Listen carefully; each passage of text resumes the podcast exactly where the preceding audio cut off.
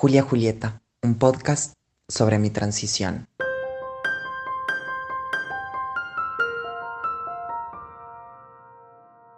no sé, iba a séptimo grado, a octavo grado, y era tipo, de todos los alumnos, el más bajo. Todos mis compañeros tenían pelos y yo rogaba que no me salieran pelos. Me acuerdo que me dormía pensando en que no me crecieran pelos, que no me creciera barba, que no me pasara nada de nada de todo eso.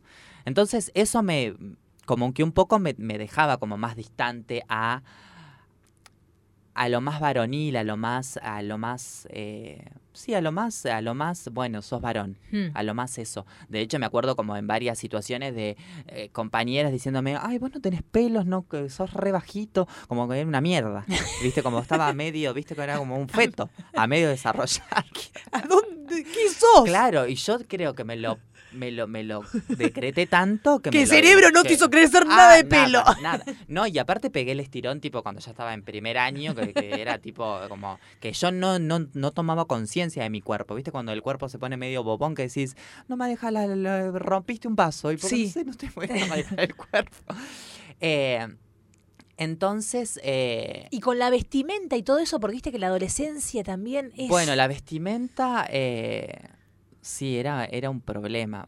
Sí, la vestimenta Porque era un digo, problema. ¿qué, qué, Era- te- qué hacía? ¿Cómo te, te, ves- te veías? ¿Te vestías? Yo me veía horrible. Horrible. Horrible. Odiaba las fotos. Ahora no hay nada que me guste más que sacarme fotos. es como. Estás todo el tiempo No, posando. ay, me veía horrible. Horrible. Un espanto. Me de, ¿Te decía, ocultabas con la ropa? Re, recontra. Recontra. Tipo, quería eh, morirme. Aparte porque en un momento empecé a entrar como sobre la adolescencia, empecé a entrar en un mundillo, no tipo, ah, estoy loca, pero empecé a entrar como en un mundillo así medio oscuro en donde tipo no estoy encontrando de verdad un lugar el que, de hecho, hasta mi papá en un momento me suplicaba tipo, vos no vas a salir nunca a bailar, como... Y yo no quería, tipo, ni, o sea, prefiero morirme antes de tener que salir. Digo, ¿con quién voy a salir si yo aparte nunca tuve amigos? De hecho, digo, de la adolescencia no tengo amigos, porque digo, todos iban para un lado y yo, Sole- Soledad Silveira, solita Sí. para el otro lado. Eh, entonces no había como, no había como un lugar, yo no encontraba un lugar en donde poder encajar. Y tanto fue así, tanto, tanto, tanto, tanto, que no, no pude sostener, y eso como algo que que te había dicho que era como medio una sorpresa, y me, ya me da como hasta extrañeza decirlo, pero digo, los me costó tanto, tanto, tanto que no pude continuar el colegio. Dejé el colegio. Dejé la secundaria. Empecé primer año, estuve tipo por terminar y dejé. ¿Pero estabas deprimido? ¿Qué, qué onda? Empecé a estar como a encerrarme. Empecé a encerrarme y lo que mejor me salía era dormir. Dormir. Entonces, en un momento, eh, cuando me empecé a encerrar tanto, tanto, tanto, tanto, eh, a mí me gusta mucho cantar. Y en un momento pensé que, eh, medio fantaseando, que, ah, quiero ser cantante. Como Mm. que en algún momento digo, ah, ok, no puedo con mi identidad, pero puedo llegar a ser cantante. Entonces me acuerdo que me gustaba cantar y me acuerdo que era el momento, era una época en la que estaban como de moda, tipo, si te compraste una computadora tenías dinero. Sí. Eh, Entonces, en mi casa se hizo todo lo posible. Podíamos no comer, pero teníamos que tener la computadora. Sí. Por lo menos que alguien me dijera, si encima que, que era media deforme, por lo menos, bueno, te- tengo computadora. Entonces con eso contrarrestaba todo lo otro. Eh, y me gustaba mucho cantar. Entonces en ese momento que estaba, eh, había un pro- tenía un- en, en la computadora un programa que me grababa horas y horas, pero horas y horas cantando. Y me grababa y me grababa y me grababa. No sé, cualquier cosa, lo que sea. Eh, y me acuerdo que cantaba mucho canciones en inglés.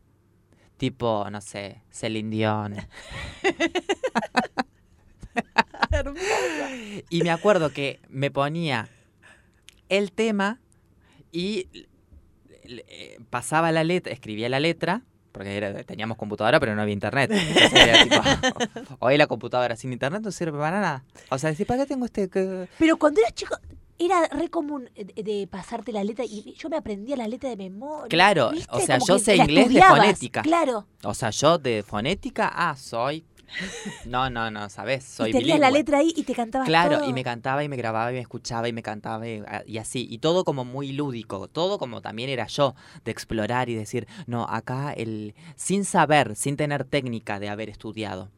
Como acá el vibrato me salió medio mal, no, acá tengo que bajar más, acá el paladar subí, como todo muy de, de instinto, Sí. como muy, muy de instinto y, y muy de, de experimentar eso, como lo lúdico. Y ahí empecé como a armar un poco mi mundito y de también, viste, como eso también que te decía hoy, de, de, de constantemente hablarme, preguntarme cosas, respondérmelas, verme de afuera. Tenía como mucho eso. El encierro me sirvió mucho para eso.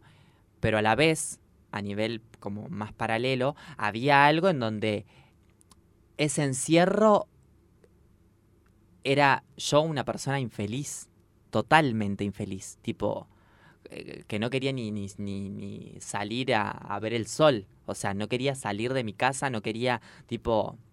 Entonces, yo nunca tenía ningún problema, nunca pasaba nada, nunca había, yo nunca... Pero in- i- esa infelicidad, o- eso que vos sentís, no sé, tristeza, yo te imagino ahí en, en, en, eh, tu cuarto, era salías y mostrabas como que estaba todo bien y te lo Sí. guardabas para vos, no es Sí. que tu familia te veía triste. Mi familia no, no, no, no, no, no, no, no, no, no. Todo te lo... Todo para adentro. Para adentro. Todo para adentro.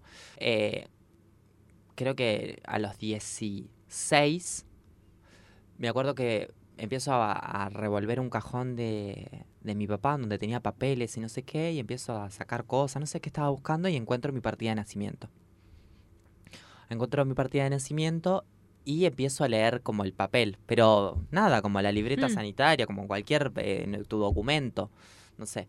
Eh, y me acuerdo que empiezo a leer y decía, bueno, nació una criatura tal día, eh, 8 de septiembre, eh, de no sé qué, con el peso, eh, bajo el nombre, mi nombre anterior, eh, bajo el sexo femenino. Y yo ahí pensé que, yo ahí empecé tipo, ah, listo, me enloquecí. Ah, le- le- la, Claro. la quedé acá, ya está. Aparte lo veía, veía el papel y lo seguía leyendo y lo seguía, le seguía prestando atención y como no, enten- no entendía. Me costaba como reaccionar, digo, como que, o sea, yo ya estoy tan pasada que, Que ya lo veo escrito. claro. ¿Entendés? Como digo, ah, listo, yo estoy, ya está. pe". Y aparte porque en ese momento se usaba tipo, nació una criatura, no sé qué, sexo femenino. Sí. Eh, y aparte era un papel de mi nacimiento, o sea que era mi partida de nacimiento. eh, no es que era un papel de- del momento que alguien... Y después empecé a tener como... Empecé como a dejarme el pelo largo, empecé a, como a tener como esa problemática con mi... con lo estético, como cada vez más, cada vez más en, en- en la medida que podía salir. Entonces me pasaba mucho que...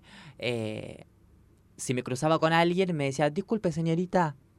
Y yo decía, claro, esto lo ve tanto el afuera que yo no estoy pudiendo hacerme cargo de esto. Porque después, como cuando yo veo esto de la partida de nacimiento, me encerré, tipo un tiempo también, viste, como que...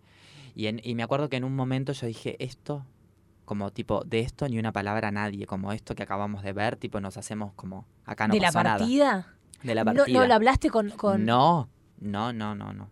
No, no, porque era tipo destapar. Porque la infancia tiene algo que. eh, que si, no sé. Rompes algo o sucede algo, ponele, o hay un problema, es como tipo, ay, es chiquito, bueno, después se Hmm. pasa, después. Pero cuando ya sos más grande, Sí, la adolescencia es... ya es tipo, cosa, ya sí. sos un adulto, ya sos, eh, ya sos alguien grande, digamos. O estás más cerca de la adultez que de, de ser chiquito, ay, ay, lo hace porque es chiquito. Y aparte porque los padres también actúan un poco así, como, ay, es chiquito, no sabe lo que hace. Ah, pero se te vistió de mujer el pibe. Ah, no, pero es chiquito. no Claro. ¿Entendés? Es Hay como- hacerse cargo. Claro, Exacto. ¿entendés? Cuando ya sos adolescente y ya estás más cerca de los 20, que Y vos sentís que te, que te vestías de una manera como que, que- que no se unisex, entienda. claro, no sabe nada. No se sabe, no contesta. Claro, paso. Era eso. Y cuando te decían esto, eh, señorita, vos... Ay, yo sentía una vergüenza. porque también es esa Porque- contradicción, era como, soy yo- mujer, pero que... No, y aparte porque yo actuaba tipo loca. Yo decía, no, eh, contestaba. No es que decía, no, discúlpeme, no sé qué. Y aparte porque las veces que he tenido, porque la conversación era tan extensa que, che, tipo, le tengo que... Aparte yo rogaba, yo digo, ahora si aparece mi papá y vivimos esta situación con mi papá acá, o mi mamá, o no sé qué, y yo tipo... eh, ¿Entendés? Te- Como tenía que exponerme a, a- a contradecir al otro y a, corregir al otro. Tipo, no, mira, discúlpame, te equivocaste. Claro. Soy tan maricón que estoy pasada. Entonces era como, viste, como decía, ay Dios, no, pero, pero porque la actitud que yo tomaba era tipo correrme a mí y yo lo que no quería era lastimar al otro y en, est- y en este caso el otro era mi papá o mi mamá.